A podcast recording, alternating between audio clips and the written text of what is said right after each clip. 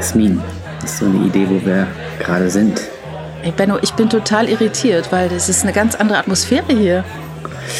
Ja, wir sind, ähm, wir sind in Amerika. Ich nehme dich mal kurz mit, ja? Ja. Wir sind an der Westküste in Kalifornien. Wir sind in der Stadt Los Angeles. City of Angels. Und wir zoomen weiter rein. Ja. Ja, wir zoomen weiter rein.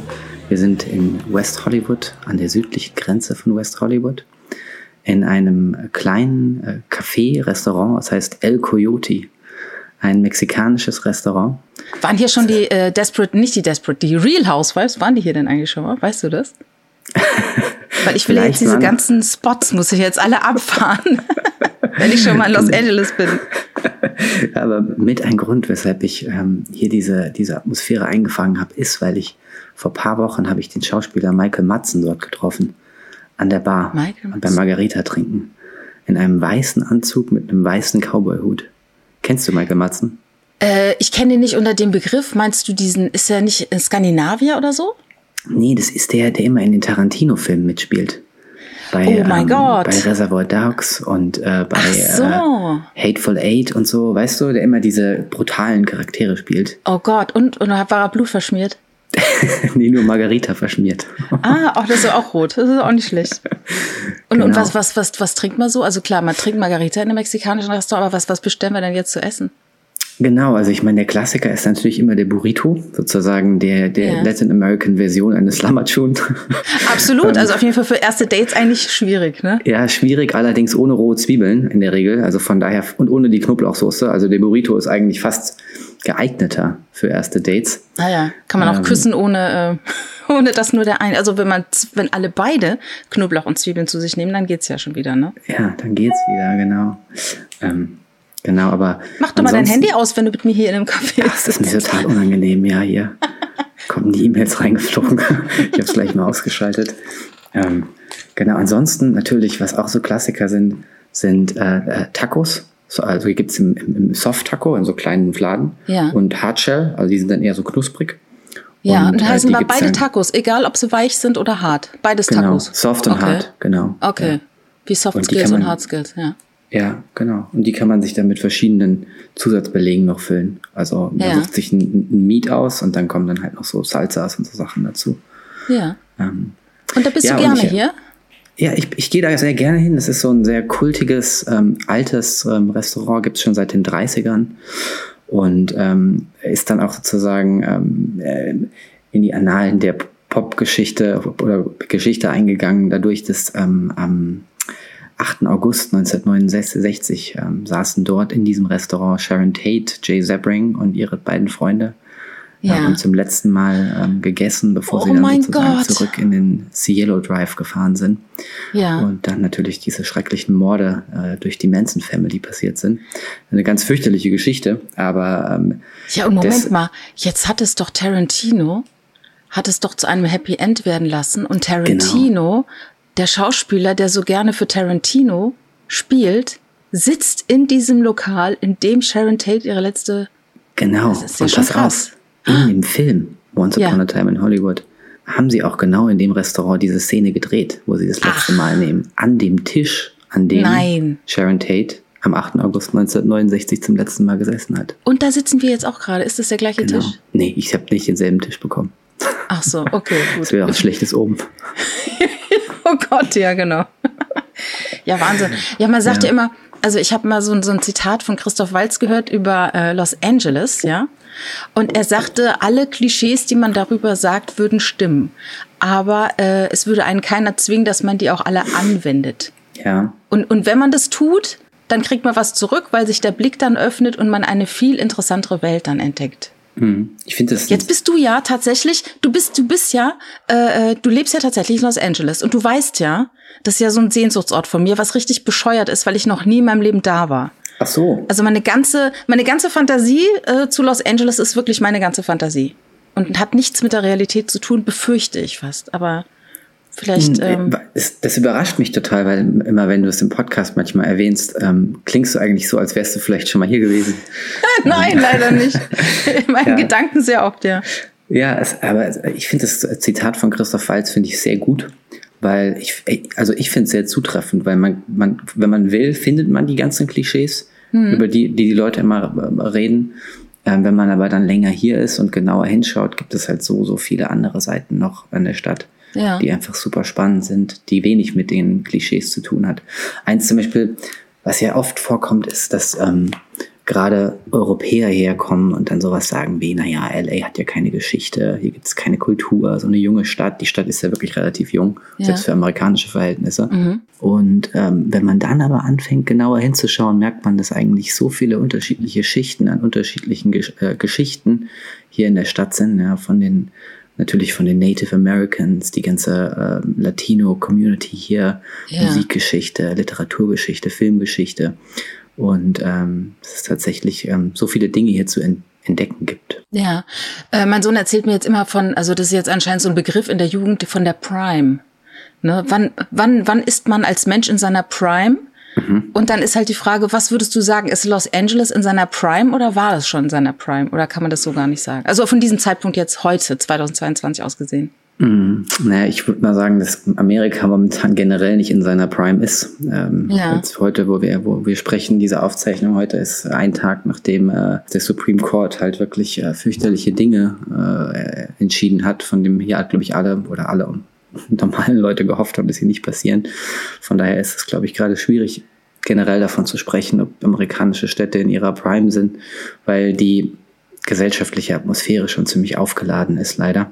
Aber was ich ja so toll finde an Los Angeles, ist, dass die Stadt sich ständig neu erfindet und ständig sich sozusagen neu überschreibt und sich Sachen verändert. Also es ist unheimlich schnelllebig. Mhm. Du bist irgendwo und du kommst zwei Jahre später wieder an denselben Ort und es ist ganz anders. Mhm. Und das kann manchmal positiv sein und manchmal natürlich auch negativ. Mhm.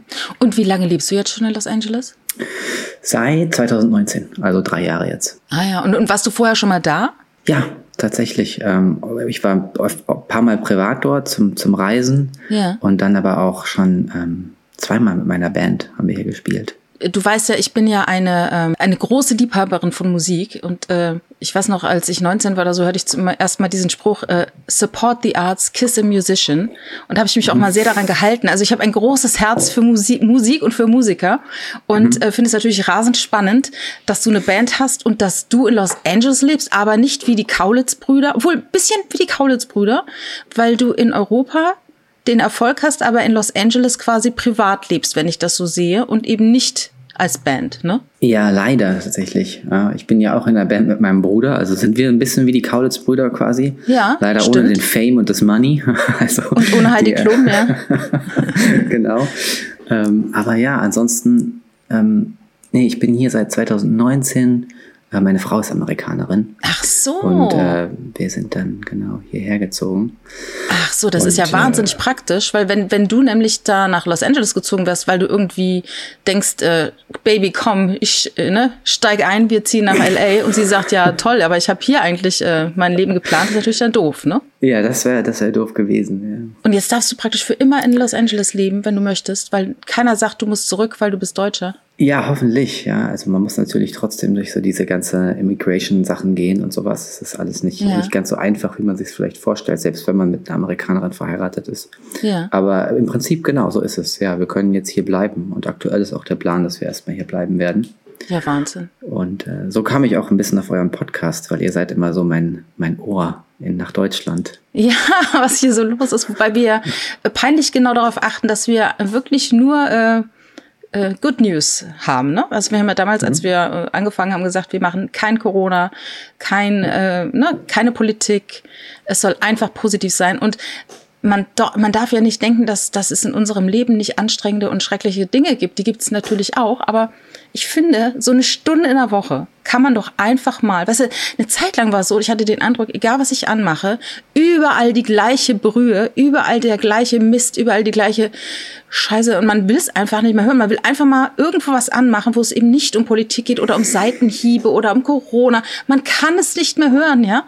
Und äh, ich sagte echt, der Podcast hat mich äh, wirklich durch die letzten zwei Jahre so getragen, weil das einfach so, so eine, äh, wie so, so eine Ecke ist mit Licht, in die man immer wieder guckt, wo man denkt, ach, ich habe diese Stunde in der Woche und da will ich was Schönes erzählen. Und dann sammelst du in deinem Alltag auch schöne Sachen, ne? Und das macht dann großen Spaß, ne? Absolut, ja. Also der, der Sprezzatura ist ja, wie es ja auch immer sagt, ne, es ist ein Lebensstil, es ist eine, eine Weltanschauung. Ja, das heißt ja. ja. nicht, dass man sich mit den ganzen negativen Sachen nicht beschäftigt, aber einfach genau wie du sagst, äh, man hat ständig so viel negativen Kram um sich herum und dann einfach diese Stunde, wenn ich mir einfach euch auf die Ohren lege, ähm, ist immer eine total schöne Abwechslung vom Alltag. Ja.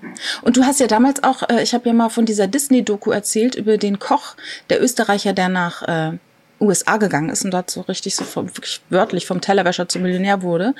Und da hast du nämlich mal geschrieben, ich habe mir mal die Karte von Spargo angeschaut, weil das bei dir in der Nähe ist oder man, ne, Los Angeles ist ja alles fußläufig, ne, ist ja eine ganz kleine, kleine Stadt. Um die Ecke.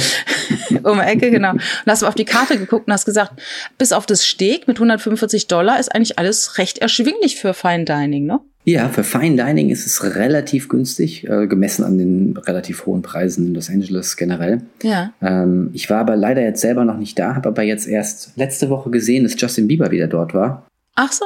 Ähm, ich habe äh, ich hab hier äh, People's Magazine abonniert. Ja, da hat man ja auch viel von ihm, viel von ihm gesehen. Aber der ist ja. wieder unterwegs und geht essen. Anscheinend, ja. Also ich glaube, er hatte ja Stress mit seiner Frau irgendwie, ne? Oder? Für uns Beliebers ähm, ist es natürlich schön, sowas zu hören. Nee, das Problem ist ja, dass sie erst irgendwie so, ähm, ich meine, wir wollen ja nicht über schreckliche Sachen sprechen, aber sie hatte wohl irgendwie ähm, ein Problem, ein gesundheitliches, und er hatte es nun auch. Oh. Insofern, äh, da hat er seine Tour abgesagt. Ja. Aber wenn er essen geht, und du hast es gesehen, dann sind wir also ganz nah dran. Ja. Es geht ihm wieder besser.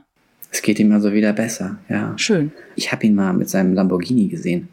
Weil er, ich glaube, er hat nämlich, er hat so ein total, das ist ja ein bisschen peinlich auch, so einen weißen Lamborghini, wo seitlich so Cash drauf geschrieben ist. das ist wie, wie Kunst, wo groß drauf steht Art. genau. Und das habe ich mal stehen sehen. Und dann wusste ich, ah, da ist er. Ach ja. Und dann fährt er selber? Anscheinend. Also manchmal. Ah, ja. Vielleicht, wahrscheinlich ja. hat er ja auch einen Chauffeur dann. Aber in dem Alter möchte man auch gerne selber fahren, ne? Aber wie sind wir darauf? Ah, äh, äh, Puck, genau. Genau. Ähm, weil ich muss dann immer an euch denken, weil hier gibt es auch immer sozusagen, es gibt dann so Ableger. Ja. Das heißt äh, Puck Express. Das sind dann quasi wie so, so ähm, fancy. So Satelliten. Genau, aber so, ähm, to, da gibt es so nur so To-Go-Food, also so abgepackt. Ah, Tomahawk Steak to go. Na, also ich glaube, ich glaub, es gibt so Sushi und so Salate und so äh, fancy Sandwiches. Ja. Aber ähm, da kostet dann irgendwie so ein To-Go-Sandwich halt irgendwie 20 Dollar. Ja. Dann denke ich mir, das kann das beste Sandwich der Welt sein. Ja, wobei es soll ja auch in Manhattan dieser ähm, Katz's Delikatessen, der kostet mhm. ja auch so ein Pastrami-Sandwich irgendwie 20, 25 Dollar, ne? Aber das ist dann auch so lecker, das möchtest du dann gerne heiraten. Ja, so schön da ist dann ist das, aber ne? auch so eine faustdick äh, Pastrami drauf, ja. Also da hat man auch was für sein Geld. Inklusive Maulsperre. ja? Warst du schon mal da? Katz's Delikatessen? Ja, schon, schon einige Male. Ach ja. Vor kurzem, ja. Anfang Juni war ich wieder da. Ja, weil da gibt es ja so ein, so ein spezielles System, wie man da bestellt. Und wenn man das nicht versteht, dann fühlt man sich gleich schlecht, ne? Oh ja, generell. Also ich meine, ich glaube, aus Deutschland kommen hier sozusagen diese ganzen ähm, anderen ähm, gesellschaftlichen Regeln, was so Gastro betrifft, erstmal alle zu durchsteigen, hat mich auch echt, hat lange gedauert. Also ja. es gibt ja so total also so Unterschiede zwischen sozusagen Café, Bistro, Restaurant und je nachdem, wo du hingehst, gibt es dann quasi so ein unterschiedliches Set of Rules, wie du dich verhältst. Mhm. Also zum Beispiel, du musst eigentlich immer einchecken bei der Hostess. Also zum Beispiel, du gehst, in Deutschland gehst du ja irgendwo rein, guckst, ob ein Tisch frei ist und in der Regel setzt du dich einfach hin in einem Café, wenn du jetzt nicht in ein super fancy Restaurant gehst, oder? Ja, ja, okay. Und, und hier ist es so, dass du eigentlich immer erst an diesen, an diesen kleinen Stand gehen musst und dann sozusagen einen Tisch zugewiesen bekommst. Und ähm, das ist aber super nett, weil dann auch sozusagen so unterschiedliche Rollen entstehen. Also es gibt sozusagen den Host, der sagt einfach nur so, Hi, how are you doing today, sir? So good to see you, welcome. Ähm, und dann bringt er dich zu deinem Tisch und dann kommt quasi erstmal nur der Waiter, der stellt dir erstmal halt dann so Wasser hin für umsonst. Das gibt's immer umsonst dazu, meistens nur so Brot und so. Und dann erst kommt ein Server, mit dem du sozusagen die, die Order dann aufgibst. Wo man dann eine Beziehung aufnimmt, der dann für dich zuständig ist, sozusagen. Genau, ja. Ah, ja. Und dann sagen die immer, I'm, I'm Sandy, I'm your server today. Genau. Call my name. Ja, ja, genau. If you need und, something. Ähm, Du kannst dann aber auch nicht einfach mal so kurz bei dem Waiter irgendwas bestellen. Also das ist dann so, du musst dich sozusagen an diese, an diese Rangordnung halten. Mm. Und wenn man das dann mal so irgendwann so, ähm, so wirklich drin hat, dann macht es auch eigentlich Sinn. Weil äh, du immer sozusagen einen Ansprechpartner hast und nie in die Situation kommst, wie zum Beispiel, was in Deutschland manchmal passiert, dass dein Tisch so vergessen wird und dann sitzt du einfach so mal eine halbe mm. Stunde da oder so. Ja, aber ich kenne das halt hier. Durch Corona hat sich das halt so ergeben, dass man auch dann irgendwie am Anfang so ein bisschen hilflos in der Ecke steht, weil es heißt irgendwie, setzen sich nicht hin, wir kommen auf sie zu und dann kommt aber halt keiner, dann steht man so rum, bis sich einer setzt. Und dann gibt's auch diese Leute, diese, wie nennst du die, äh, Waiter heißen die, die, die aber nicht die Bestellung mhm. aufnehmen, ne? Nee, das, sind die, das, sind die, Ser äh, das sind die Server, genau. Okay, das heißt bei uns ja so despektierlich Tellertaxi. Ich weiß nicht, ob das uh. Gastrosprache ist, aber mhm. die Leute, die nur die Teller austragen, das sind halt die Tellertaxis, die nehmen nicht auf, die kassieren nicht ab, sondern die ne, holen einfach alles raus, was äh, in der Küche ist. Äh, das gibt's mittlerweile auch. Nur es ist so aktuell ein krasser Personalmangel, dass man diese Rollen gar nicht mehr so verteilen kann, ne? Wenn, auch wenn man es wollen würde, ne? Wenn Laden das wollen würde.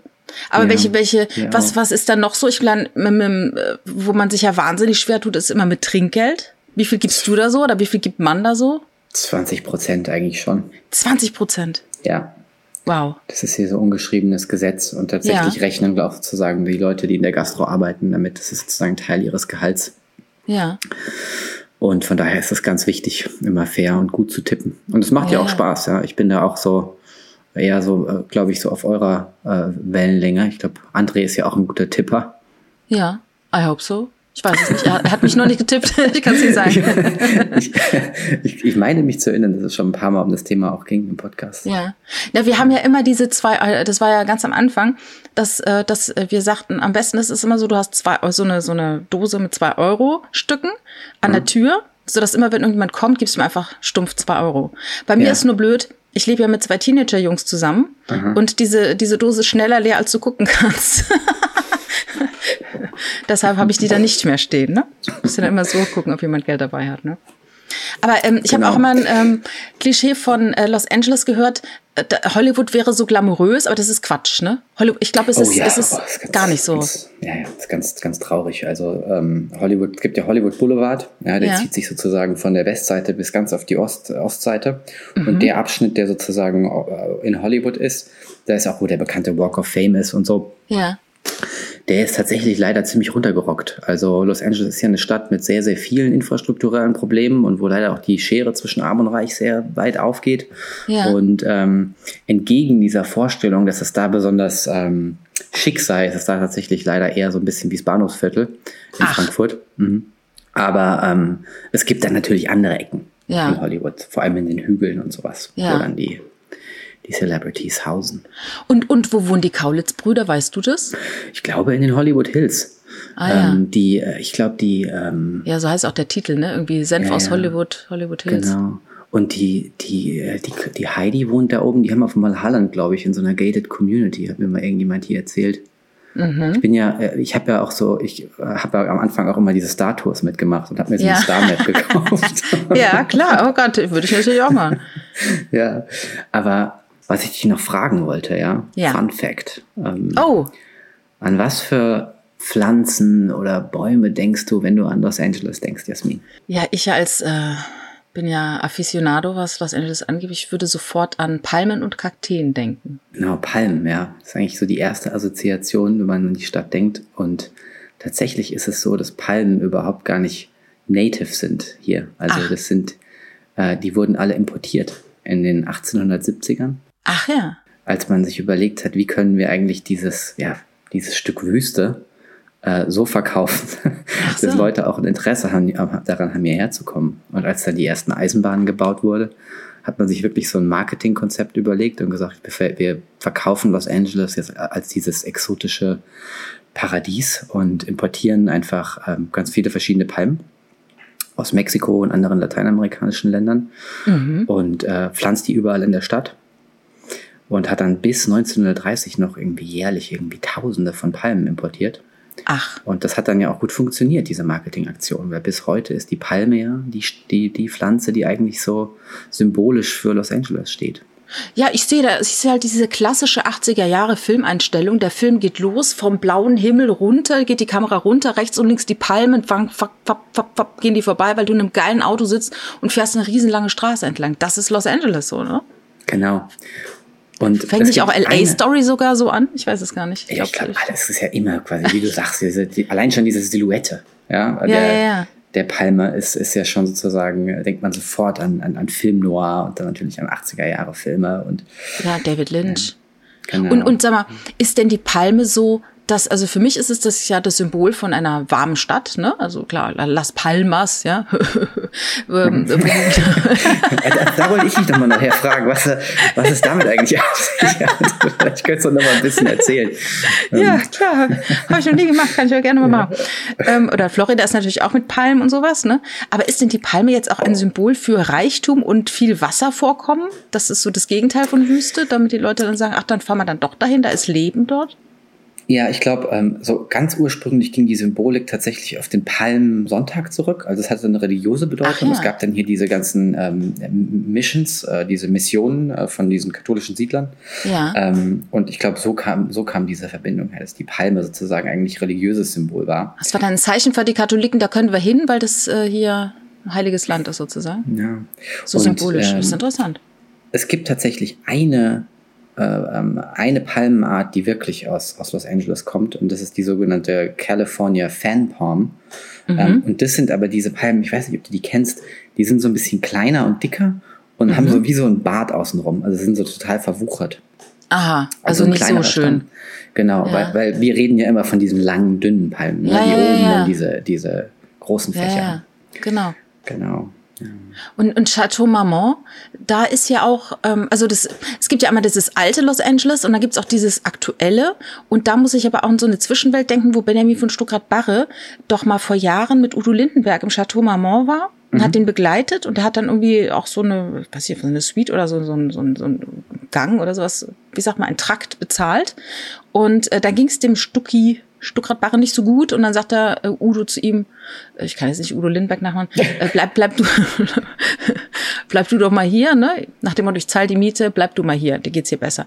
Und dann ist er da geblieben und hat dann äh, diesen großen Roman Panikherz geschrieben, ne? Mhm. Und ja. das ist ja auch nochmal so ein, so ein Los Angeles, wo er dann Brad Easton Ellis trifft und die gehen zusammen essen und sowas, ne? Wo, wo findet sowas statt? Mhm. Ja, diese ganze Sunset Strip Romantik der 70er und 80er Jahre ist ja wirklich, ähm, ist ja aber auch jedes Jahrzehnt dann wieder so seine eigenen Ikonen und Geschichten und, äh, und, und Welten hat, sondern du hast ja, also ähm, zum Beispiel, also Sunset Strip zieht sich ja sozusagen ähm, von Sunset Boulevard, geht einmal durch die ganze Stadt. Von ja. wirklich von der, von der West, von dem westlichsten Zipfel der Stadt am Meer bis äh, auf die, äh, auf die, aufs östliche Ende der Stadt, in mhm. so einer Achse. Mhm. Und ähm, der, der erst, die erste Hälfte des, des westlichen Abschnitts ist so relativ residential. Also da geht es dann durch Beverly Hills, durch dieses Villen äh, Vorort von Pacific Palisades und so. Und da, ist, da geht eigentlich gar nicht so richtig viel ab. Und dann kommst du nach West Hollywood und da beginnt der Strip. Und da hast mhm. du dann zum Beispiel, dann geht's dann los mit dem Viper Room, ja, dann hast du das, mm. das Rainbow, Ort. war von Motorhead, ja. Ja, dann, und, und bei, bei Peru, da starb ja Joaquin Phoenix, ja. den ich ja ganz toll, nicht Joaquin Phoenix, der lebt noch, River Phoenix, Bruder, oh mein genau. Gott, natürlich. Oh, ja, das ist eine tragische Geschichte. Ja. Und, und, genau, und dann, dann siehst du ja schon, ne, also du hast dann zum Beispiel diese ganzen spät 70er, 80er Jahre Hardrock-Bands, die dann immer da waren, ne? so Motley Crue und ja, äh, ja, ja. Motorhead und so, diese ganze Szene, dann vor allem so äh, im Viper Room und Rainbow. Dann hast du das Whiskey A Go Go, wo die Doors ja groß geworden sind in den 60ern. Und diese. Läden gibt's alle noch. Ach, und dann, ja. Äh, dann hast du das Beverly Hills Hotel, wo die Eagles mhm. gewohnt haben. Und das war dann das mhm. Vorbild mhm. für Hotel California. Siehst du? Und äh, genau, und so hast du halt dann immer echt diese, und, und die, das Schöne ist, viele von diesen Orten existieren heute noch. Ja. Und ist dann für dich dieser Zauber noch da oder jetzt, wo du da wohnst, äh, löst er sich so auf oder? Ich bin aber wirklich auch so ein, ich mag diese Nostalgie und diese popkulturellen Geschichten und Anekdoten und so. Ich kann mich total daran fallen lassen. Ja. Ich äh, bin am Anfang einfach wirklich rumgefahren und habe mir jede Straßenecke habe ich wieder irgendeine Songzeile oder irgendeine Filmreferenz drin erkannt und sowas. Und ich suche diese Orte dann bewusst und mhm. mir gibt es viel, aber ich glaube, ganz vielen Leuten, die fahren da jeden Tag dran vorbei, und denen ist das völlig pieper. Völlig ja, ja. Es gibt ja dieses Buch Liebe in Zeiten des Hasses von Florian Illis. Mhm. Ich glaube, der hat auch mal für die FAZ lange geschrieben, so ein äh, ja. ganz bekannter Autor. Und der hat ähm, in diesem Buch macht er ja so lauter so kleine, wie soll ich sagen, er geht durch zehn Jahre durch. Ich glaube, ich weiß nicht, beginnt vielleicht 37 bis 47 oder sowas. Und hat immer so Miniaturen aus den Biografien bekannter deutscher Literaten, Musiker, alles Mögliche, auch äh, Tänzerin und, und, ne, also alles das gefunden Und das finde ich nämlich so interessant, weil das ist auch so eine, das hat so einen ganz großen Zauber, ne? Diese intellektuelle Welt. Und du hast den Eindruck, mein Gott, das waren so wenige Menschen damals und die kannten sich dann auch. Also wenn du halt so ähm, intellektuell kreativ warst und auch eben ausgebrochen bist aus dem normalen Alltag, das war alles so, so eine Szene. Also man, man kannte sich halt, ne? Und der hat, der, der dröselt es so schön ähm, analog auf, was alles im September 37 geschah, was im Oktober 37 war und springt dann, das ist so mhm. für das schöne ADHS-Gehirn wunderbar, immer so kleine Häppchen und ähm, da tritt ja dann auch zutage, und das, da, da äh, finde ich dich dann auch schon wieder drin, diese alte zauberhafte Welt, die eigentlich gar nicht so zauberhaft war, wenn man dort gelebt hat, ich sag mal 30er, 40er, wo Thomas Mann dann auswanderte und abhaute aus Deutschland, weil er gedacht hat, hier, ich, das wird hier nix, ja. Und äh, das ist nämlich das Verrückte, als ich das zum ersten Mal gehört habe, wo du arbeitest. Ich konnte es ja kaum glauben. Das war ja wie, wie, wie, wie ausgedacht. Also es gibt das Haus, in dem Thomas Mann in Los Angeles emigrierte, das gibt's noch. Ganz genau, ja. Und dieses Haus, das ist praktisch der Ort, an dem du dich häufiger aufhältst. Genau. Das Haus, was Thomas Mann äh, 1942 gebaut hat, ähm, in Pacific Palisades auf der Westseite von Los Angeles. Ähm, existiert noch. Die Manns sind dann ja 1952 zurückgegangen in die Schweiz unter, ja. das war dann ja leider, vielleicht noch mal kurz zurück, zurückspulen, ja. ähm, diese, diese ganze, dieses ganze Thema ähm, von also sozusagen ähm, europäisch, hauptsächlich jüdischem Exil in Los Angeles, ähm, geht ja wirklich so in den frühen 30ern los. Mhm. Und ist super spannend, weil es kommt einfach zu dieser verrückten Situation, wo du auf einmal hier auf einer relativ äh, kleinen Fläche in einer relativ neuen, jungen Stadt ähm, dann so Leute wie, also so Kom äh, Composers wie Arnold Schönberg, Stravinsky, du hast so Leute wie Thomas Mann, Aldous Huxley, wohnt in derselben Straße, ja. Du ah, hast ja. Chris Isherwood, der gerade noch in Berlin war, ja. Ähm, und, und, und so geht diese Liste immer weiter, ja. Alfred Döblin ja. war hier. Ähm, aber dann natürlich auch schon die ganzen Leute, die im Filmgeschäft waren. Ernst Lubitsch zum Beispiel, der, der Regisseur, ähm, Karl Lemle oder Peter Lorre, der, der, der Schauspieler. Ja. Ähm, und die sind dann auf einmal alle hier in LA. Und das hatte verschiedene Gründe. Zum einen war LA einfach damals noch viel günstiger als New York, weil es mhm. einfach noch nicht so bekannt, noch nicht so groß, noch nicht so beliebt, noch nicht so etabliert war. Und zum anderen hat äh, die Filmindustrie eben diesen Leuten Verträge gegeben. Ah, ja. Als Autoren, ja. als Schauspieler, als Filmkomposers. Und durch diese Verträge haben diese, diese Flüchtlinge eben dann überhaupt die Chance bekommen, ähm, äh, äh, auf ein Visa, auf ein Visum. Und, und warum haben die Filmfirmen das gemacht? Teilweise aus, aus Sympathie, also zum Beispiel Warner, Lemle, das waren auch alles Leute, die quasi auch einen jüdischen Background haben, ja. europäischen Background haben. Ähm, und zum anderen, weil natürlich äh, unglaubliches Talent da war. Mm, ja, also mm. Heinrich Mann, der Bruder, hatte ja gerade Professor Unrat äh, verkauft an, an, an ja. und äh, es wurde dann ja der Blue Angel mit Marilyn ja. Monroe. Nee, mit äh, und, Marlene Dietrich. Ach, Entschuldigung, natürlich. Können wir das bitte oh, Unsere Marlene. wie, konnte das, wie konnte das passieren? Ähm, ja, aber das ist sozusagen der Backdrop, der, ja. vor dem das alles passiert. Und Leider hat sich dieses, dieses bunte Treiben dann nach dem Krieg relativ schnell aufgelöst, weil es dann eben diese, diese äh, Jagd auf, auf Kommunisten und Linke und Intellektuelle gab. Und dann gab es da unter McCarthy in den 50ern dann diese Blacklists und so. Ja. Und dann sind ganz viele weggegangen. Also Chaplin, äh, Leon Feuchtwanger, äh, Adorno, Horkheimer und so sind dann alle zurück nach Deutschland und die Manns sind dann auch zurück. Ja, aus Angst. Schweiz. Mhm. Und 2016 hat dann die, ähm, war dieses Haus dann zum Verkauf wo die Manns drin gewohnt haben. Und, Und was war bis dato? Eine Privatfamilie. Also die, die Manns haben das verkauft an der Familie. Die haben dort drin gewohnt bis, bis 2016. Ach, tatsächlich. Das ist also ganz frisch, dass dieses. Ja, dann erzähl mhm. mal weiter. Genau, dann hat die Bundesregierung das gekauft. Wurden dann halt. Verrückt, das Haus kam dann auf den Markt und äh, das wird dann angekündigt als sogenanntes Teardown-Haus, also dass es sozusagen zum Abriss dastand und es eigentlich wirklich um das Land ging, weil die, ähm, dieser, dieser Ort, wo, wo dieses Haus steht, ist heute halt so eine verrückte Villengegend. Also da wohnt Adam Sandler, Kurt Russell und so. Ach ja. Und äh, heute baut man natürlich solche verrückten Mega-Mansions ja, mit 25 Zimmern, 38 Badezimmern und äh, ein Tennisfeld und einer äh, Schwimmbadlandschaft. Ich weiß es ja, weil ich ja die Real Housewives gucke und Kyle Richards Mann ist ja einer der der bekanntesten oder der erfolgreichsten Immobilienmakler der USA mittlerweile. Mhm. Und ähm, daher weiß ich halt, weil ich folge seinem YouTube-Channel und ich sehe, wie so Villen aussehen können. Ne? Das ist natürlich äh, weit von dem entfernt, was man in Deutschland so kennt. Ne? Bigger is better.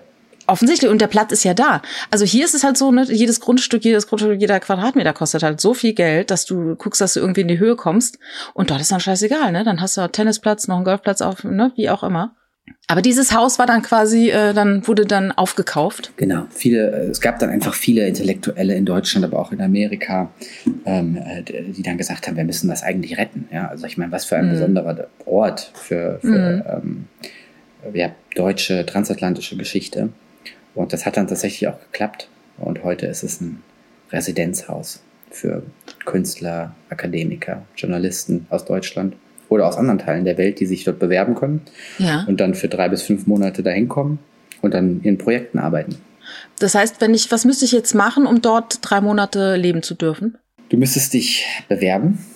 Ähm, auf der Website gibt es sozusagen alle Informationen dazu. Und äh, es gibt äh, sogenannte Jahresthemen. Ähm, und dann könntest du ein Projekt vorschlagen und sagen, zusammen mit André Georg Hase ja. möchte ich mir in, in, der Form eines Podcasts anschauen, wie sich äh, Sprezzatura Lebensgefühle unterscheiden zwischen Amerika und Deutschland ah ja, und was ja. wir von diesen Unterschieden lernen können.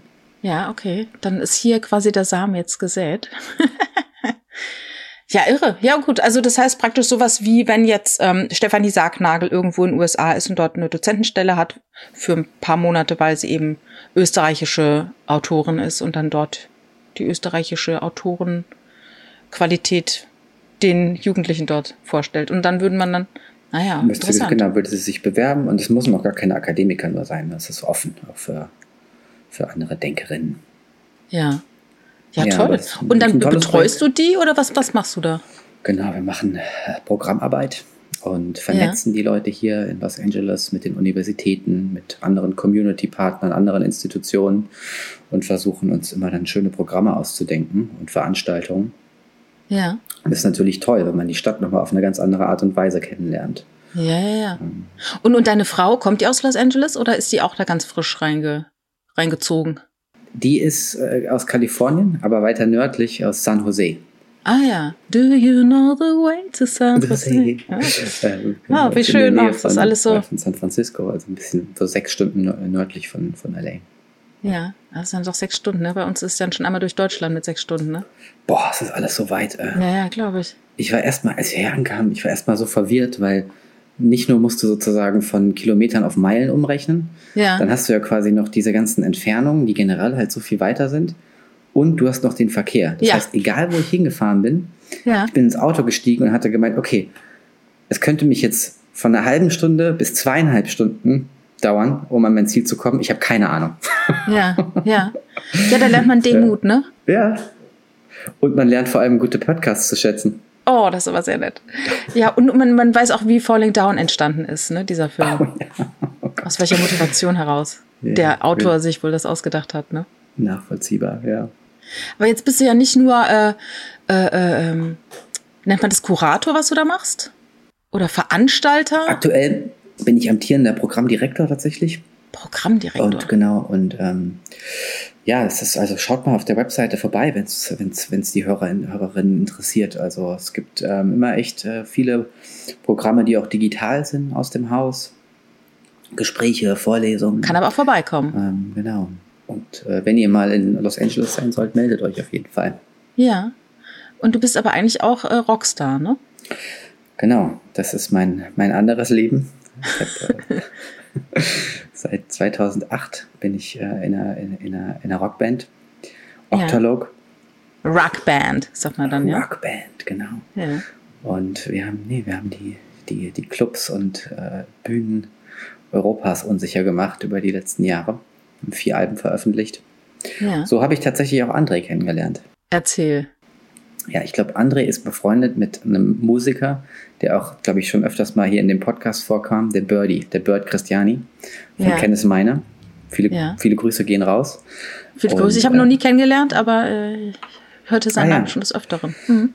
Nee, und es gab so, es gibt so eine ganz vitale Musikszene tatsächlich im erweiterten Rhein-Main-Gebiet. Also es gibt ja so diese Achse Frankfurt, Darmstadt, Wiesbaden. Mainz ja. in Klammern. ähm, ja.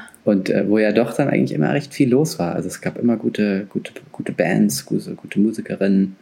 Ähm, und in der Szene, aus, aus dieser Szene sind wir auch so ein bisschen hervorgegangen damals. Also ich habe in Frankfurt gewohnt immer, die andere Band, die restlichen Bandmitglieder in Darmstadt. Bist du ein Frankfurter Junge? Ich bin Frankfurter, ich kann auch babbeln. Ach, das habe ich gar nicht gewusst hier. Hätten wir gleich anfangen können. Mein Schwager wohnt in Frankfurt hier. Ja, ah ja, wie hier, geht's dir? Ich war immer in der früher. Hier hat einer gesagt, hier, du, ich bin heute total neben der Cup. Und er sagte, ach, bist du im Elbe? ich weiß nicht. du bist doch aus der Palz, ja, erzähl mir nichts. Äh, ja, ich bin geboren im Saarland. Ach echt? Geboren im Nein. Saarland, aufgewachsen in der Pfalz und hatte aber dann in Mainz studiert und hatte äh, lange einen Freund in Frankfurt. Mm. Aus der Werder. Aber ich habe dann die ganzen Jungs kennengelernt. Die waren auch Musiker. Insofern äh, schöne Grüße. Ja, wo im Saarland bist du geboren? Püttling. Wo ist das nochmal? Äh, ich weiß es selber nicht genau. Äh, ich bin eigentlich, wäre ich in Völkling geboren, aber meine Mutter ah, ja. kennt, kannte das Krankenhaus dort und äh, entschied dann, dass ich nicht dort geboren werde.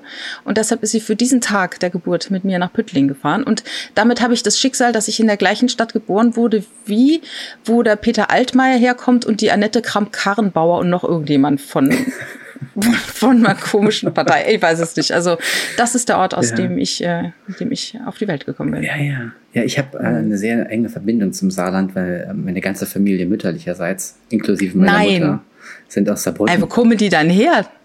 Aus, aus Saarbrücke. Halt direkt aus der Brücke. Direkt mein aus Vater der Kommt von, mein, mein Vater kommt von Klarental. Ich habe die ganze Woche, die Woche nicht was gelesen. Da ist einer durchgedreht äh, in Klarental. Ne? Und da stand da, es ist Stadtteil von Saarbrücken. Dann habe ich zu meinem Vater gesagt, sag mal, das ist doch nicht in Saarbrücken. Sagt mein Vater, doch, das ist eingemeindet. Klarental ist jetzt Saarbrücken. Ne? Ajo. Habe ich, hab, hab ich noch nicht mal erzählt. Ich dachte früher immer nur alte Leute reden Saarländisch, weil meine ganze Verwandtschaft halt älter war als ich. Ja. Und als ich dann irgendwann mal in Südfrankreich war, habe ich zwei junge Saarländer kennengelernt, die waren richtig cool. Und da war ich total irritiert, weil die Saarländisch geredet haben und jung waren. Die waren so 20, ne? Ich höre das ja total gern. Ähm, ich auch, ich auch. Ich finde ja zum Beispiel auch Saarbrücken ist so eine totale Sprezzatura-Stadt. Also so St. Johanna Mark, die Kneipen da. Absolut. Das ist ja fast eher so französische Lebenskultur, ja. Ja, ja, ja. Ähm, Gefilde kriegst du dort im Restaurant sogar. Genau, ja.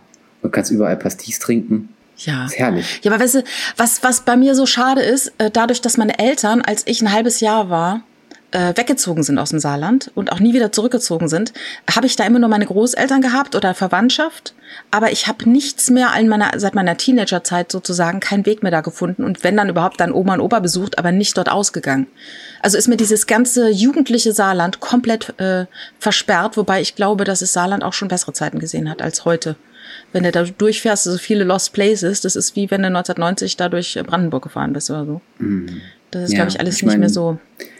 Ich höre natürlich immer die wilden Geschichten meiner Eltern, äh, was so die Kneipenszene dort anging und so in den, ah, ja. in, den, äh, in den 70ern und 80ern.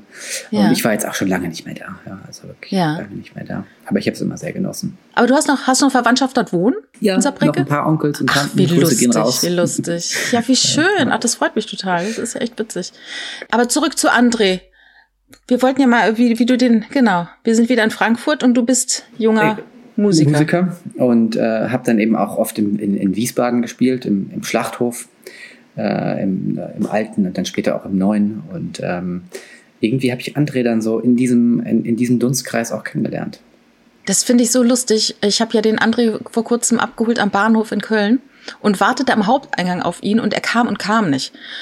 Und dann guckte ich nach links und das war so verrückt, das war wie eine Szene aus Babylon Berlin, weil da stand ein Mann in einem Trenchcoat mit einem riesigen Hut, viel zu groß, also als hätte man ihn so reingefotoshoppt, aber zu groß gezogen, stand er da und guckte in irgendwas, also vielleicht in sein iPhone, vielleicht hat er sich seine Zigaretten aufgemacht, ich weiß es nicht, aber das war so, er, er wirkte so aus der Zeit gefallen. Und jetzt sag du mir mal, wie du ihn äh, da kennengelernt hast ja, als total interessanten, sympathischen, quirligen Typ. Ich glaube, es gab tatsächlich die Situation, dass er, unser gemeinsamer Freund, von dem wir es eben kurz hatten, der, der Bird, ja. hatte so eine, äh, so eine Abend, so eine Art Abend organisiert, ich glaube auch am Schlachthof, wo sozusagen diese ganze Szene an unterschiedlichen Bands und Musikern alle an einem Abend aufgetreten sind. Und wir haben alle sozusagen Instrumente getauscht und unsere Band hat ein Lied von der anderen gecovert und umgekehrt und so. Ah, und ja. ich glaube, André hat tatsächlich diesen Abend moderiert. Ja. Ähm, und sozusagen immer die unterschiedlichen Akteure vorgestellt und so. Und Ja. in, in dem Kontext habe ich ihn kennengelernt. Aber auch Ah, dann, ja. ich glaube, ich habe ihn ein, zwei Mal gesehen. Ja, lustig. Und dann bist du, wie bist du auf den Podcast gekommen, dass du den gehört hast? Tatsächlich über, weil dann doch in meinem Freundeskreis das immer wieder aufgetaucht ist irgendwie. Und äh, da ich auch großer Podcast-Fan bin, habe ich irgendwann mal angefangen, das zu hören. Ja. Und ähm, bin dann echt auch direkt, äh, also ganz großes Lob. Ja. Ich weiß nicht, ob wir jetzt schon in der Feedbacke sind. Oh mein Gott. Ich glaube, das kriegen wir nicht mehr raus. Ja. Ja, äh, aber nee, ich, ich muss, muss euch mal echt äh, großes Lob aussprechen. Also ich bin, ich höre wirklich jede Folge, ähm, manchmal mit ein bisschen Zeitverzögerung, manchmal aber auch mit, ich bin meistens, glaube ich, der erste Mensch der Welt, der die neue, der die neuen Episoden hört, weil ich bin ja neun Stunden, Du hast sie ja schon Donnerstagnachmittag. genau. Ich kann sie Ja. schon donnerstags nachmittags hören. Ja. ähm, und euch dann sozusagen die ersten Sachen für die Feedback geschickt. Das ist so ein geiler Denkfehler, oder? Das ist herrlich. ja. Ja, von daher ist es für mich jetzt auch gerade eigentlich so ein bisschen surreal, ne? Weil ich bin jetzt so, wenn man das so immer hört, und das ist ja schon, wenn man jetzt mal so alle Folgen, die es gibt, ja, sich überlegt, wie viel Zeit das ist. Ja, und auf ja, einmal irre. ist man so quasi in diesem Gespräch drin und ich spreche einfach Ja, mit ja, dir, ja. weißt du? Ja, Das ja. so eine- und du siehst mich dabei und ich sitze, ich sitze in diesem Zimmer, in dem ich immer sitze, wenn ich podcaste. Normalerweise habe ich immer so einen Hintergrund, damit der andere nicht sieht, wie, wie unaufgeräumt es ist. Aber ich dachte, ich bin jetzt mal hier transparent. Also so sieht's ja aus. Ja, sehr schön. Schönes Sideboard. Ja, das, Viele Platten, nee, Bücher, nicht Platten. äh, Bücher und Platten. Und äh, ist das ein riesiges Kruzifix?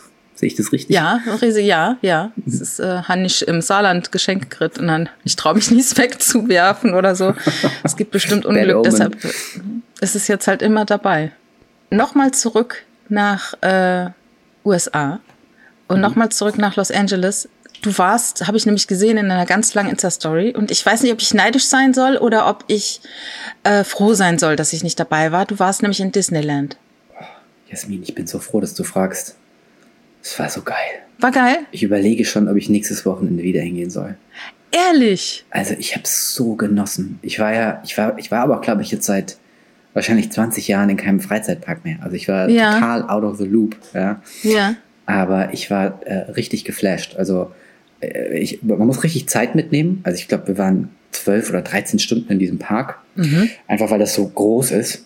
Ja, man könnte dort auch schlafen, glaube ich, ne? Oder? Ja, ja, es gibt dann auch Hotels und sowas, ne? Und Mhm. äh, das ist so ein richtig in sich geschlossener Kosmos. Also du gehst im Endeffekt, du parkst in diesem Parkhaus, wirst dann von so einer kleinen Bimmelbahn abgeholt, die dich dann da reinfährt. Und äh, hier, ich meine, die Amerikaner sind ja extrem gut darin, diese geschlossenen Environments zu schaffen. Also du bist wirklich dann wie in so einem Aquarium. Du Ja. abgeschottet. Ist ja auch so ein bisschen in Las Vegas so oder in den Casinos. Ne? Ja, also wirklich, ja, ohne Tageslicht, aber trotzdem wie als, als wärst du irgendwo draußen, ne? Genau, und du bist so ist es auch ein bisschen in Disneyland. Also diese, diese Illusion ist wirklich toll. Und Ja. Äh, wenn man so Entertainment mag und wirklich auch so sich so in diese verschiedenen Disney-Welten reinversetzen will und sowas, ähm, ist es wirklich ähm, extrem toll gemacht. Also Ja. es gibt jetzt ja mittlerweile, es gibt den alten Park, den Walt Disney ja noch selber mitkonzipiert hat. Ach so. Und dann gibt es jetzt äh, seit, ich weiß nicht genau wie lang, der heißt California Adventure Park. Aha. Äh, Das ist der neue Park, der ist direkt gegenüber. Ja. Und da sind sozusagen diese ganzen neuen ähm, äh, Disney-Franchises, also so äh, Avengers und Cars und all diese ganzen Ah. Sachen. Ja. Da war ich jetzt nur so kurz, weil ich damit nicht so richtig viel anfangen kann. Ähm, und dann aber der alte Park, der ist das Highlight. Ja, also, äh, ich habe ja schon vorhin erzählt, dass ich so sehr nostalgisch bin. Aber ähm, du gehst dann so rein in diese alte Downtown-Area und ist dann ja so ein bisschen auch aufgebaut wie so eine amerikanische Kleinstadt in den 40er Jahren. Wie und du hast dann so schön. einen Old Town Square und dann fährt so, eine, so ein Zug, der dich in diese unterschiedlichen Welten bringt und so.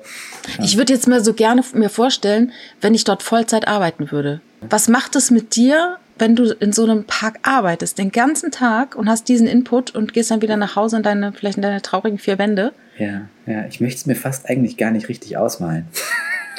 Ja, auf der Weil das, dir da beginnt jetzt, das beginnt jetzt wieder so ein Paul Thomas, äh, wie heißt der Paul Thomas Film? Da, Ja, Ja, genau, so ein, so ein Genau. Film fängt da an, weißt du? Mit einem Total. Typen, der den ganzen Tag dort arbeitet. Licorice Pizza, ja. Ähm, genau. Nee, ich habe ja äh, eine meiner, meiner Story-Slides äh, war ja auch, ich habe dann, da gab es tatsächlich eine Band, die in so einem, äh, die in so einem Restaurant äh, einfach äh, Blink 182 äh, ge gecovert hat. Und ich habe geschrieben, Traumjob, ja, jeden Tag mit meiner Coverband in Disneyland Blink covern. Ja, die Frage ist halt, ne, Traum oder ne, Segen oder, oder Fluch, ne? ab wann nicht. kippt's? Ab, ab ja. dem wievielten Tag ja. kippt's? Ab dem dritten oder ab dem mhm. dreißigsten? Ich glaube tatsächlich, diese, Funktion, diese Illusion und dieser, dieser Wow-Moment funktioniert halt einfach nur, wenn man das so partiell hat. Ich glaube, wenn du das die ganze Zeit ja. hast und dann hinter die Kulissen guckst, ähm, äh, dann, dann, dann schwindet dieser Schein auch schnell. Ja, ich, ich bin zum Beispiel auch jemand, ich kann nicht sowas, äh, es machen ja viele so Bingen, also so praktisch Sachen so nonstop durch gucken.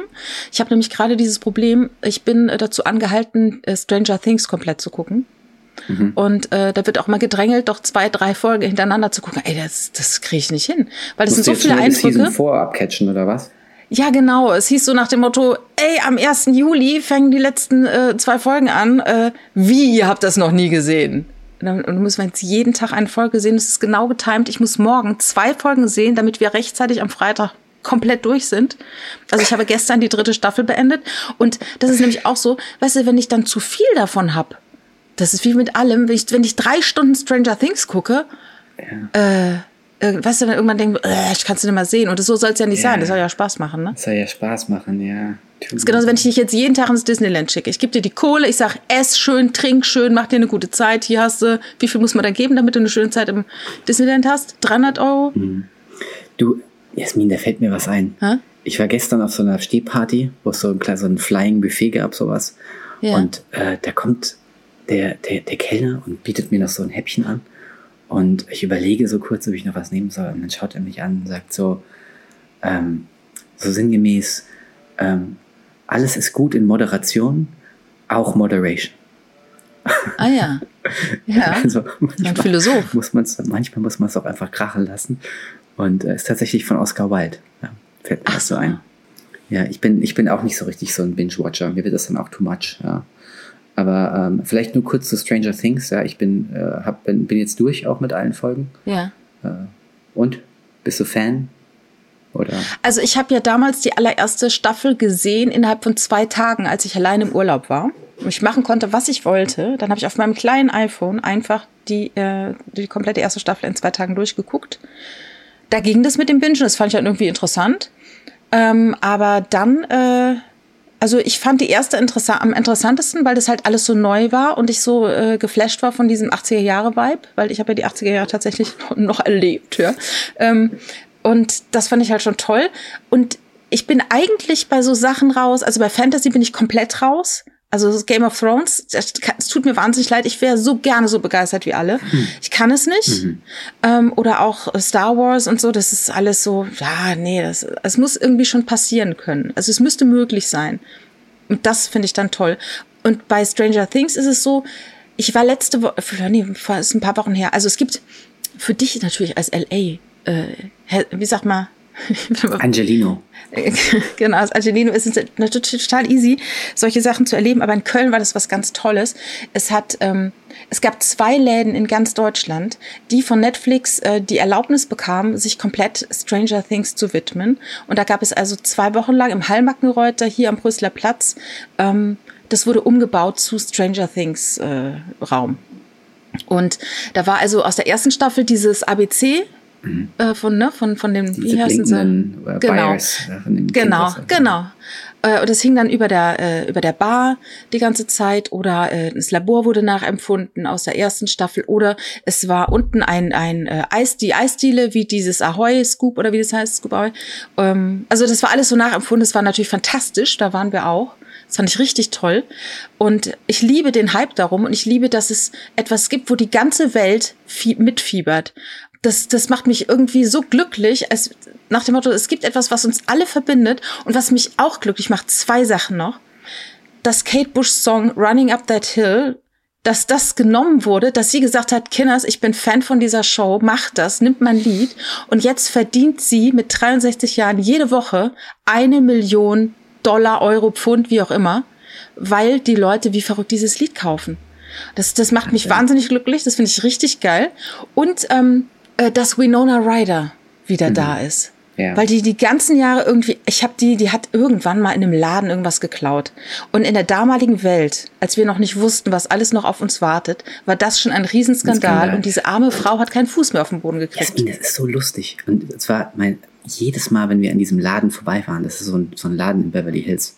Ja sagt meine Frau, ah, guck mal, hier ist der Laden, wo Winona, wo Winona Ryder damals geklaut hat. So ja. verankert ist das quasi im, im ja. popkulturellen Gedächtnis, ja. Ja, irre, Aber ich ne? finde auch, sie, sie auch nochmal so als, als, als Comic-Actor ist sie einfach auch so super, ne? Also, ja. ähm, es, es, es, sie schrammt ja dann immer so ein bisschen fast am Overacting vorbei, aber ich finde es ja. so Spaß, ihr zuzuschauen in dieser Rolle. Ja, ja, ja. Und ich finde, sie ist auch gut gealtert. Viele Frauen trauen sich ja dann nicht, ähm, echt alt zu werden, ne? Sondern machen dann irgendwas, ne? Und, und dann, dann sieht man es halt doch, ne? Ich sage immer so eine, entweder eine 60-Jährige ist operiert, aber dann sieht sie immer noch aus wie 60, sieht aus wie eine operierte 60-Jährige. Und Winona Ryder sieht aus, wie sie aussieht. Und wenn sie was hat machen lassen, dann hat sie es gut machen lassen. Also man sieht nichts, sie sieht, äh, sie sieht gut aus. Ja, Winona das Ryder, top, finde ich auch, ja, bin ich absolut dabei. Und mhm. ähm, äh, Stranger Things Experience finde ich lustig, dass du es erwähnst, weil hier ist ja auch totaler Hype. Ja, und ich war jetzt, ja. äh, ich habe eine, ich habe eine, äh, eine Band mit einem Musiker, der lebt mit seiner Familie in San Diego. Und die hat mich eingeladen zum Release der, der neuen Staffel. Ja. Und die haben ihr ganzes Haus, auch mit diesen, Nein. Mit diesen Buchstaben. Das geht. Ich, ach, ich liebe das. Das, das ist aber so typisch Amerikaner. Die haben da so eine mhm. Leidenschaft. Den Deutschen geht sowas, glaube ich, in, in der Masse ganz schön ab. Ja, das, ja. das, das liebe ich ja. Und ich fand es auch so lustig halt, ja. Und es war natürlich dann strict 80s Dresscode. Geil. Und äh, dann hat man irgendwie sozusagen einmal alle Recaps gewatcht zusammen und dann die erste ja. Episode von der neuen Season. Geil. Und was hast du angehabt? Netzhemd? Ah, ich hatte so eine, ähm, nee, ich hatte so eine weiße Jeans mit einem weißen Hemd und so einer Jeansweste. Ja. Also so eine, ja. so eine Blue Jeansweste und weiße so Chucks. Wie Billy. Ja, du kannst genau. als Billy dich gut verkleiden, glaube ich. Wenn du dir so eine Perücke aufziehst, ja. na, du wärst ein guter Billy. Ja, muss ich noch ein bisschen mehr pumpen, glaube ich. Ja. Ja. Und, und der, der sieht ja so ein bisschen wüst aus, ne? Ähm, damals in den 80ern. Der hat auch so einen Vokuhila, ne? Ja, mhm. furchtbar. Und also ich habe das schon in den 80ern gehasst. Es ja. gab in den 80ern auch schon Leute, die sich den Nacken ausrasiert haben und die Seiten kurz gehabt haben. Also das macht so ein Flat, nennt man das früher, wenn die so ein Flat Frisur hatte. Mhm. Ähm, aber äh, Fukuhila furchtbar. Und ähm, der sieht aber eigentlich ganz gut aus, der Schauspieler, ne? muss ich mhm. sagen. Im ja, wahren total. Leben. Ja, ich finde auch, der, alle sehen total gut aus. Der Steve ja, ja. sieht auch super aus, finde ich. Ja. Ähm, der ist ja nochmal sympathischer geworden. Der war in der ersten Staffel war ja so der, der Großkotz. Und jetzt ist er. So wie bei ähm, Pretty in Pink, der Blair, Blaine. Aber äh, sei auf jeden Fall schon mal gefasst, die, äh, die neue Season, ist, es geht sehr brutal zu. Ja. Also ich war geschockt. Oh, okay. Wirklich, also sehr, sehr äh, schockierend, fand ich. Okay, okay. Aber ich verrate mhm. nichts. Nein, verrat nichts. Okay. Ich bin gespannt. Ich hörte nur, äh, es wird länger, es wird härter und äh, es gibt Leute, die sagen, das wäre die beste Staffel äh, von allen. Aber auf jeden Fall, ich habe in meinem Just Watch, das ist so eine App, habe ich gesehen, es gibt wohl noch eine fünfte Staffel. Also zumindest haben die schon äh, so einen Platzhalter dafür gemacht. Ich meine, die wären ja bescheuert, wenn sie aufhören würden. Das ist ja so ein ja. Erfolg, ne? Meine, die werden jetzt so lange ausreizen. Mal gucken, ob dann irgendwann 38-jährige Schauspielerinnen noch ähm, 18-jährige Teenager spielen können. Ja, da waren die ja ersten halt, fast so ein bisschen absurd. Also waren die ersten in die Gosse fallen, so schlimm sich's anhört. Aber oftmals, es tut ja jungen Menschen nicht so gut, ne? Mhm. So früh, so hochgejazzt werden. Ich glaube, die Elf, also die Billy Lalala, wie die heißt, Millie Bobby Brown, die wurde, wurde nicht mit 15, 16 schon von irgendeinem Popstar angedMt, wo man gesagt hat, bist du, bist du Jack? Die ist doch total jung, du bist 25, was bildest du dir ein? Kannst du dich erinnern? Mhm. So gossipmäßig, ich weiß nicht, ob es Harry Styles war. Irgendjemand hat sie angeschrieben und gesagt, das, das geht nicht, die ist zu jung. So mhm. nur ein Kind.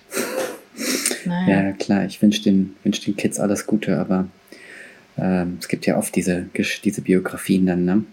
Wenn mhm. ich an den, äh, wie heißt nochmal der von Home Alone? Kevin, äh, Kevin. Macaulay Culkin. Ja. Wobei der jetzt ja, ja wieder, der, der, hat ja irgendwie die Kurve gekriegt. Der hat so ja, einen total ja, kruden, lustigen Instagram-Account auch und hängt auch, glaube ich, so mit, die, mit so Adam Green und so dieser, dieser Bubble ab. Natürlich. Ja. Und äh, ein Freund von mir, der ist Musikjournalist und der hat auch Macaulay Culkin vor zwei, drei Jahren getroffen. Linus Volkmann, liebe Grüße hier, der hört nämlich hier auch zu. Und ähm, das, das wirkte auch wie eine gute Zeit, die die zusammen hatten. Und ich glaube, der war auch schon, ich glaube, der war so ein bisschen lost auch durch Liebeskummer. Ne? Der ist doch dann mit, äh, der war doch mit der Frau zusammen, die dann später Ashton Kutchers Frau wurde. Diese Ukrainerin, die doch kürzlich ge, Ach, ge, das die, das hat. oder? Genau, genau. Ah, die ja. waren ja lange zusammen. Und dann war er so heartbroken. Ja. Und dann ging es ihm auch so schlecht. Da hat man ihn auf den Straßen gesehen, hat er gesagt, Mensch, ich, mir geht's nicht so schlecht, ich esse halt nix so ungefähr, sagte er damals. Also der war vielleicht gar nicht so lost. Aber es ist, glaube ich, es, äh, es geht ihm gut, glaube ich, jetzt. Hat vielleicht das Schlimmste hinter sich.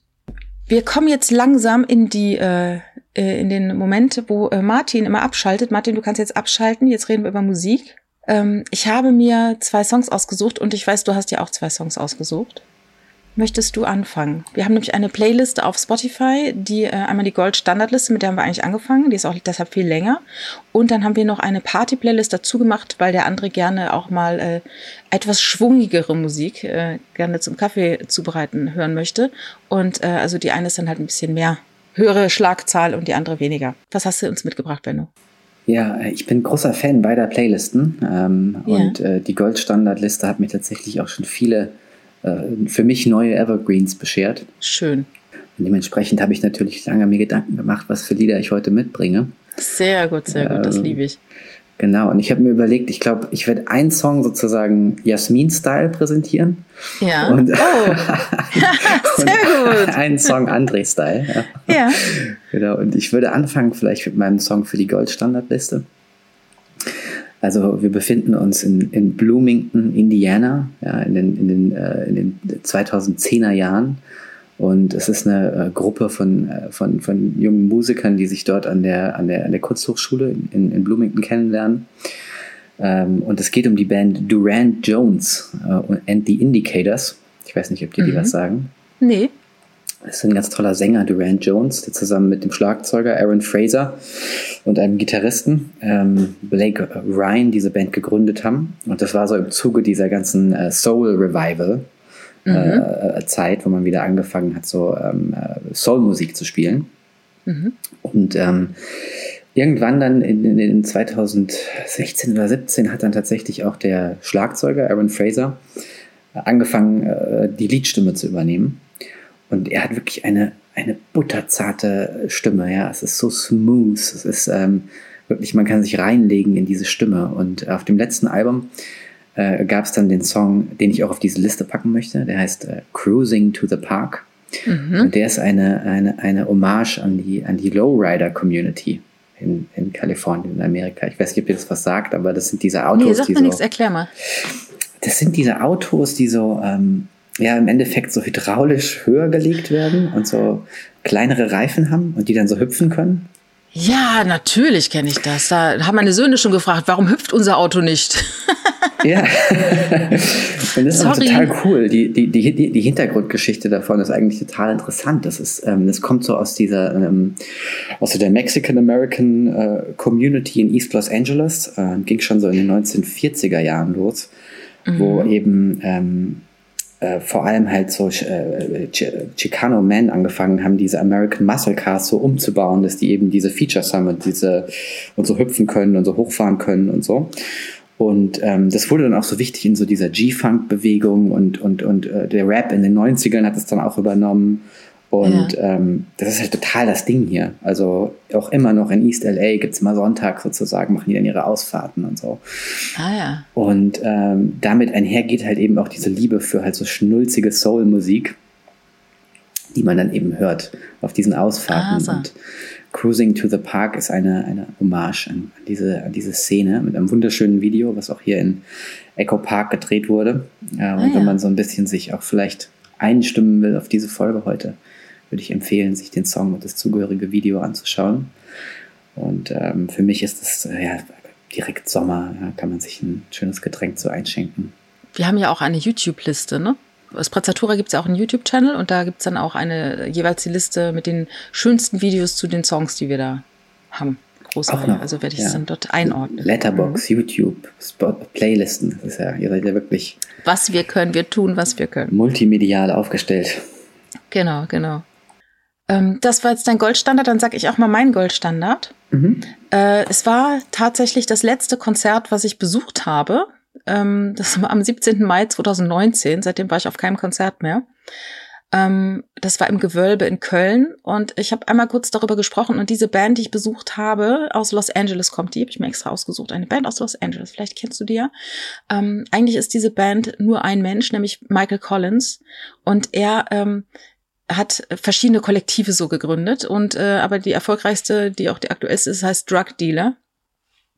Und das ist so, ähm, eine Musik, wenn ich die höre, und ich habe ihm nach dem Konzert in Köln, bin ich zu ihm hingegangen, habe gesagt, äh, auf, auf, auf Englisch habe ich zu ihm gesagt, deine Musik klingt, als wäre sie, wie soll ich sagen, Heaven Sent. Also das ist wirklich so wunderschön und auch von den Harmonien her Beatles-lastig, also sehr so, so also es ist einfach Musik aus einer besseren Welt oder für eine bessere Welt. Und ähm, er hat jetzt gerade einen neuen Song rausgebracht. Der war so ein bisschen in der Sinnkrise nach dem letzten Album Raw Honey 2019. Und dann hat ihm aber die Künstlerin Annette Peacock gesagt, hat ihm so eine neue Perspektive geboten und hat gesagt, pass mal auf, du singst die ganze Zeit in der falschen Tonart. Du musst anders singen. Und seitdem, das war für ihn wie wow. Und jetzt hat er einen neuen schönen Song gemacht, der heißt Madison. Und da geht es um eine Frau und jeder kennt diese Frauen. So eine geheimnisvolle Frau, die irgendwie auftaucht, man findet sie fantastisch, man verliebt sich in sie und dann verschwindet sie wieder mit irgendeinem Typen und man denkt, mein Gott, warum nimmt sie nicht, warum sieht sie nicht mich? Ich bin's doch, es ist meine Madison. Und so heißt dieser Song und der ist äh, ein paar Wochen erst alt und der darf jetzt schon auf die Liste, weil Michael Collins einfach ein toller Musiker ist. Toll, da freue ich mich total drauf. Mhm. An dieser Stelle auch nochmal vielen Dank. Du hast ja, glaube ich, auch mal meine Band, Octolog, mit Runway ja. Markings auf die Goldstandardliste ja. gesetzt. Und ich das, muss sagen, die Musik ist auch so äh, wie aus einer Traumwelt also die hat, ne, egal was ich da anklicke äh, von, von eurer Band, es ist, das, da, da gehen so, so Klangteppich, da geht eine ganze Welt auf, ne?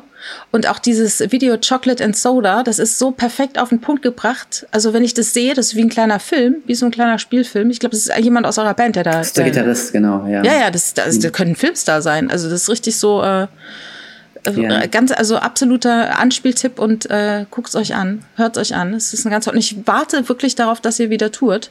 Ja, wir arbeiten dran. Es war jetzt leider ja. alles durch, durch meinen Umzug und dann natürlich auch die Covid-Pandemie leider alles nicht so einfach zu organisieren, ja. aber wir sind nach wie vor aktiv. Ja. Ja, ja toll. Das, äh, das wäre doch eine, eine, tolle Gelegenheit. Ähm, ja, Party-Playlist. Ja. Also mal gucken, ob ich eine gute andere Impression hinbekomme. Ja, also einfach geile Baseline, ja, es geht nach vorne. ja, ist ein Song, den kann ich hören beim Kochen, beim Autofahren, ja, beim Rennen. ähm, wir befinden uns im Jahr 1984. Ähm, äh, der Song wird, äh, fällt in die Kategorie Afro Boogie äh, von einem mhm. Äh, nigerischen Singer-Songwriter. Äh, er heißt Stephen Monite und der Song heißt mhm. Only You. Ja, und da ist wirklich ah, Feuer, da ist Passion drin da ist eine, eine tolle Synthesizer-Bassline drin, die wirklich nach vorne drückt und treibt und total coole, äh, äh, spacige Sounds. Ja. Und äh, ist ein Song, den mache ich mir immer freitagsabends an, wenn ich, äh, wenn ich in Stimmung kommen will. Ah ja. Und ich dachte mir, das ist vielleicht eine cool. gute Ergänzung für die, ja, für die Party. Ja, cool, kenne ich nicht. Sehr schön. Ähm, mein, mein Song für die Party-Playlist, den trage ich schon ein bisschen länger mit mir rum. Das ist so lustig. Also, ich weiß nicht, ob du diese Momente kennst. Ich saß im Auto hörte Radio. Ich hörte damals 100.0 Campus Radio, ein Kölner Universitätssender, der richtig tolle Musik immer hatte. Ich weiß gar nicht, ob es hier noch gibt. Ich höre jetzt nur noch Podcasts. Ich weiß es nicht. ähm, und da hörte ich einen Song und der hat mich umgehauen. Ich fand den, weil ich bin ja so ähm, auch sozialisiert mit Psychedelic Garage Punk, Miracle Workers, Fast Tone, so die ganze Sparte, ne, lieb ich. Mega. So und ne und auf Konzerten gewesen alles, ne. Mit Fast Tones haben wir schon gespielt. Nein, ehrlich? Mhm, Mit Rudy ja. Protrudy? Ja, ja. In, äh, das muss gewesen sein in der. Kennst du die Batsch Cup noch, den Laden in Frankfurt? Ich sag ja, ich sag ja, ja da haben wir früher mal gesagt, ja, ich war, ich war immer freitags in der Batsch Cup. Ja, wir haben da öfters mal in der gespielt. alten Batsch Cup. Wie verrückt, da gab's ja, ich meine, diese ganze Garagenszene und so, da gab es ja früher noch richtig so eine so Publikum für. Das war ja so richtig. Ja, äh, das waren wir, das waren wir. Ja, ja, wirklich. Also ich spreche Zeit. von Ende der 80er äh, bis Mitte der 90er. Mhm. Kennst du auch das The Seeds so, dann? Natürlich. Can't seem to make Making you mine. Oh. Ja. Ah, Sky Saxon, mit dem wir sind getourt mit Sky Saxon. Wie verrückt. Dann, äh, Wie verrückt. Leider, leider, ja, gestorben ist dann, glaube ich, auch ein Jahr darauf, 2010 oder so. Ah ja. Selben Tag wie Michael Jackson. Ah ja. Kennst du noch die Prisoners? Sagt dir das was? Aus denen dann Sagt später dann die was? Prime Movers auch teilweise entstanden oder James Taylor Quartet. Ja, ja, ja. Mhm. Mhm. Auf jeden Fall sind die Prisoners, die waren damals schon, gab's die schon nicht mehr, aber dann sind die noch mal getourt und waren in Hamburg, im, äh, da gab's noch das, wie heißt das, Baton Rouge, so ein kleiner, äh, kleines, wie sagt man, ein cooles Indie-Café-Kneipe. Und äh, mein Freund war damals da. Ich war zu dem Zeitpunkt nicht in Hamburg und er sagte, es war so traurig, weil die waren schon so alt und abgerockt, aber hatten noch so Bock auf Groupies. Aber die Groupies hatten keinen Bock mehr auf sie. Und es war da so ein bisschen verzweifelt, bisschen desperate. Ja, äh, vielleicht nur ganz kurz noch, ähm, weil als Sky Saxon dann hier in Deutschland war und ähm, äh, wir haben dann so ein bisschen auch als seine Backing-Band gespielt, aber der Ja. war nur mit so einem Gitarristen hier. So lustig, der Gitarrist war so ein geiler 80s-Typ, der hat irgendwie in den 80er Jahren auf Hawaii irgendwie so Sexiest Guitarist Alive gewonnen oder so. So lange Ach, blonde Mähne mit so Locken, der immer in so Muscle-Shirts aufgetreten ist und so da Flying V gespielt hat. Und ähm, Sky Saxon, der hatte ja dann wirklich aus einer Zeit, wo der in den 70ern dann, glaube ich, so ein bisschen verrückt geworden ist und irgendwie in die Wüste gegangen ist mit so einem Kult und so crazy Ah, ja. LSD-Zeit und sowas. Und ich glaube, das hat so auch so ein bisschen ähm, Was der umstrukturiert. Ja, ja, und der ist dann hier die ganze Zeit halt immer gekifft, nonstop. Ja. Also ein alt, aber wie so ein alter Opa halt. Ja, ähm, aber ja. halt dabei gekifft und ist die ganze Zeit mit so einem Aufnahmegerät rumgelaufen und hat quasi so Sachen gesungen, die er sich ähm, merken wollte für neue Songs, aber hat nicht gemerkt, dass er ständig sozusagen sein Tape wieder überschreibt. Ah. Faszinierend, aber trotzdem toller Musiker. The Seeds. Ja, ich habe jetzt also einen Song, also wie gesagt, ich höre dieses 100.0 Campusradio Ah ja, und höre einen. Song, der total, nee, das ist ja alles, alles gut, also Garage-mäßig ist und ich denk so, geil, geil, geil, geil, was ist das denn, ne?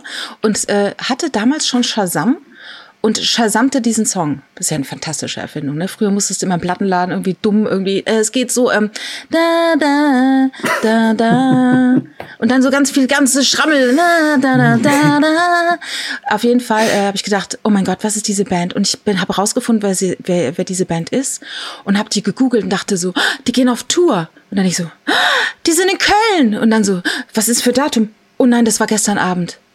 Und dann wurde mir aber auch klar, warum die im Campusradio liefen, weil die auch gestern auf dem Konzert waren in Köln und haben die dann halt im Radio laufen lassen. Ne?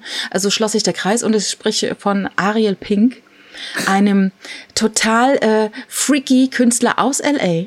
Äh, man nennt die Musik, dann habe ich jetzt eben mal geguckt, Freak Folk oder auch Lo-Fi und er hat zwischen 96 und 2003 über 200 Musikkassetten aufgenommen ähm, und alles, was danach entstanden ist, ist quasi schon in diesen sieben Jahren, diesen produktiven Jahren von ihm entstanden. Nur dieser Song, den ich hatte, äh, den ich gehört habe, der ist ein Coversong von der Band Lass mich lügen. Aber es ist die Party-Playlist, ne? Ja, Ja, ich hätte jetzt, weil ich hätte quasi jetzt einen Tipp gehabt, welcher Song es ist, aber es kann nicht der Song sein, den ich meine, weil der ist ganz langsam. Also, ähm, also das Original ist von The Rocking Ramrods. Das war so eine auch eine amerikanische Garage Garage Rock Band von äh, aus Boston, Massachusetts, aber die gab es aus den in den 60ern, 70ern. Und diesen Song hat dann später auch nochmal The Rising Storm gecovert. Die waren aber nur drei Jahre lang in äh, Andover, Massachusetts tätig. Also der Song heißt äh, Bright, Bright, Bright Lit Blue Skies. Oh, okay, ja, den kenne ich doch gar nicht. Und das Original ist von The Rockin' Ramrods. The Rocking Ramrods, okay. Cool, Und, ja, muss ich äh, mir unbedingt anhören. Ich bin, Ja, ich, also Ariel, ja? Bin großer Fan von Ariel Pink auch. Ja, und der ist ja ein totaler Musiknerd, muss man sagen, ne? Und der macht so sein eigenes Ding, der kocht so sein eigenes Süppchen und der ist bei Drug Dealer, hat er auch mal ein, äh, wie sag mal, Featuring gehabt. Äh, ich glaube, Easy to Forget heißt der Song, wo er dann auch in einem Wagen sitzt, in so einem alten, das war, glaube ich, eine alte Dame, fährt Auto und es ist alles äh, Slow Motion. Und darüber dann diesen Song äh, von Ariel Pink. Also es ist ganz toll. Ähm, und diesen, diesen Song mag ich sehr. Die Konzerte von ihm und seiner Band müssen ja auch total verrückt zugehen. Mein Bruder Ja. hatte mal erzählt, der hat ja die mal in Frankfurt gesehen. Ähm, dass das wirklich so ein bisschen so eine Freakshow ist. Ja. Total unterhaltsam. Und die Musik ist halt wirklich einfach toll. Und wo tritt er auf in Frankfurt? In welchen Räumlichkeiten? Was kannst du dich erinnern? Ich glaube, es war Musorturm. Ich war leider nicht dabei. Ähm, Ja. Aber ich glaube, es war Musorturm. Musanturm, da ist doch normalerweise immer nur Hochkultur. Ja, die machen auch Konzerte. Ach, naja, Mhm. dann ist er so Hochkultur, dass er da auftreten hat. Weil ich bin früher immer in so Sachen gegangen wie negativ oder so. Ja. Nee, ich kenne noch so Drei Königskeller, Clubkeller. Ja, natürlich, ich kenne ja. den, den Besitzer von Drei Königskeller, der Dirk.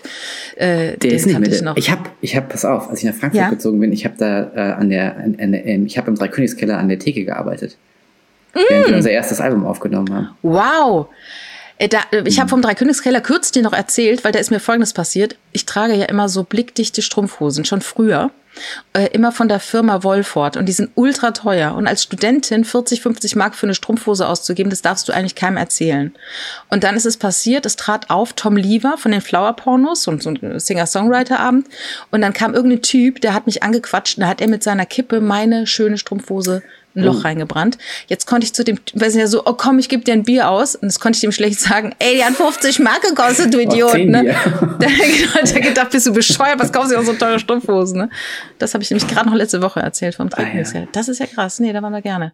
So, jetzt bestellen wir uns noch mal ähm, zwei Margarita, würde ich sagen. Ja, ich, äh, vielen Dank für die Einladung. Ja, schön, dass du, dass, dass ich kommen durfte in diesen schönen Laden. Mir fallen jetzt natürlich noch tausend andere Sachen ein, über die ich so gerne noch mit dir gesprochen hätte, aber vielleicht ja. ergibt sich mal die Gelegenheit. Äh, natürlich, Meldet ich komme mal wieder vorbei. Fall, wenn ihr in LA sein solltet. Garçon, Margarita. S'il vous plaît, und Margarite. das war ein bisschen früh für Margarita hier, ich bin noch beim Kaffee.